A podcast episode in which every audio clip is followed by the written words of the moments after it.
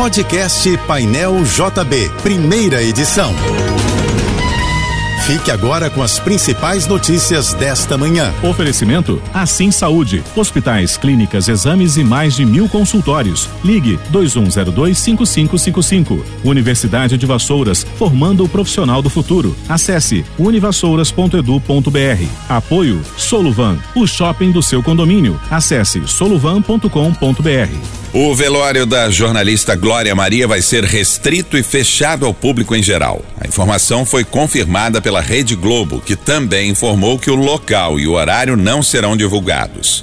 A cerimônia vai ser reservada apenas à família e amigos próximos. Glória Maria morreu ontem em consequência de um câncer no Hospital Copa Star em Copacabana. O Rio terá uma sexta-feira com muitas nuvens e possibilidade de chuva e trovoadas isoladas, de acordo com o Instituto Nacional de Meteorologia. A temperatura máxima de hoje deve ficar em torno dos 37 graus. A previsão do tempo para amanhã e domingo na cidade do Rio é de sol, com aumento de nuvens e possibilidade de chuva à tarde e à noite. A ministra de Ciência, Tecnologia e Inovação afirmou que o reajuste das bolsas de pesquisa científica sai ainda neste primeiro semestre de 2023. Luciana Santos esteve na 13ª Bienal da União Nacional dos Estudantes no Rio. A ministra disse que não poderia adiantar quais serão os novos valores porque caberá ao presidente Lula fazer isso. As duas principais instituições responsáveis pelo fomento da pesquisa no país são o CNPq, vinculado ao Ministério da Ciência, Tecnologia e Inovação, e a CAPES, atrelada ao Ministério da Educação. Os valores das bolsas pagas por essas duas instituições não são atualizados desde 2013. 22 blocos vão desfilar pelas ruas do Rio neste fim de semana, entre eles o Bloco da Lecha, no domingo, um dos mega blocos deste carnaval. A Polícia Militar montou um esquema especial para garantir a segurança do público com 800 policiais na Avenida Presidente Antônio Carlos, no centro, a partir das 7 da manhã. Aí sim, como aconteceu no Réveillon em Copacabana, a PM vai montar pontos de revista ao longo das barreiras que cercam as áreas do desfile. Serão usados detectores de metais para impedir a entrada de facas, tesouras, objetos cortantes e recipientes de vidro.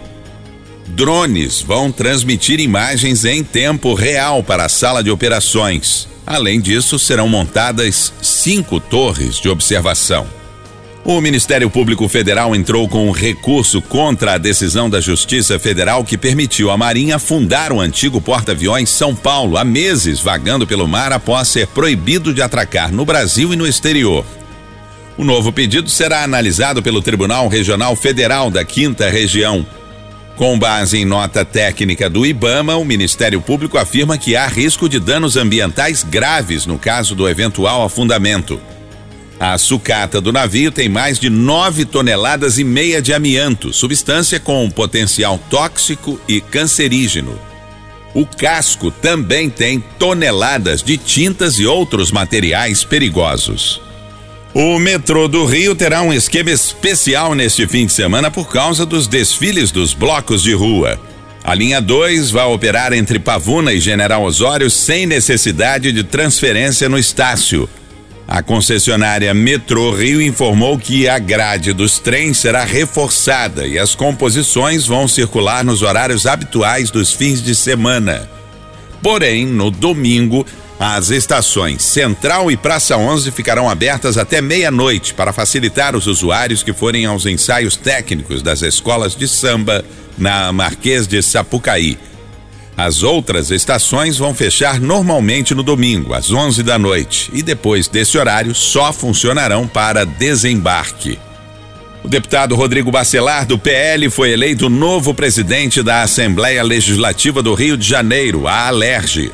Foram 56 votos favoráveis, 13 abstenções e uma ausência na votação que elegeu a chapa única, Unidos pelo Rio. Entre os 12 parlamentares que compõem a mesa diretora, mais que dobrou o número de mulheres, passando de duas para cinco integrantes. No discurso após a eleição, Barcelar afirmou que será um defensor da pluralidade democrática no parlamento fluminense. O novo presidente da Alerj elencou as prioridades do seu mandato e destacou a necessidade de uma reforma tributária e reforçou o foco no desenvolvimento do interior, em especial da região do Porto do Açu.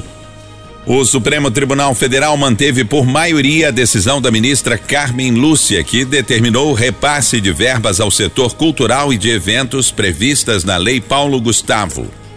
A determinação passou por julgamento virtual e dez ministros votaram a favor.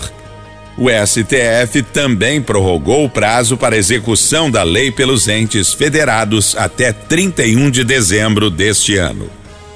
A ginasta Rebeca Andrade e o atleta Alisson dos Santos dos 400 metros com barreiras foram eleitos os melhores atletas de 2022 no Prêmio Brasil Olímpico realizado ontem à noite numa festa de gala no Teatro da Cidade das Artes, no Rio de Janeiro. Rebeca ganhou pela segunda vez consecutiva o prêmio de melhor atleta feminina, após conquistar um ouro e um bronze no Mundial de Ginástica Artística do ano passado. Já Alisson, que é conhecido no meio esportivo como Pio, ergueu o troféu de melhor atleta masculino na premiação do Comitê Olímpico do Brasil pela primeira vez. Em 2022, Pio foi ouro no Mundial e campeão da Diamond League, o principal circuito mundial de atletismo. Considerado o Oscar do esporte nacional, o Prêmio Brasil Olímpico também premiou os atletas que foram os mais votados como os melhores de 55 esportes olímpicos e pan-americanos. O consórcio Bônus Kleffer venceu o leilão organizado pelo BNDES e pela UFRJ para a construção de uma casa de shows onde funcionava o Canecão, na zona sul do Rio. Pelo uso do espaço durante 30 anos, o consórcio integrado pelas empresas Bônus Track Entretenimento e Kleffer Sports Marketing ofereceu 4 milhões 350 mil reais 596% acima do valor mínimo pedido e venceu a concorrente, a empresa W Torre Entretenimento. O consórcio vencedor deve demolir o atual prédio e construir novos imóveis. A data para a assinatura do contrato não foi definida porque ainda cabe recurso do resultado. Você ouviu o podcast Painel JB, primeira edição.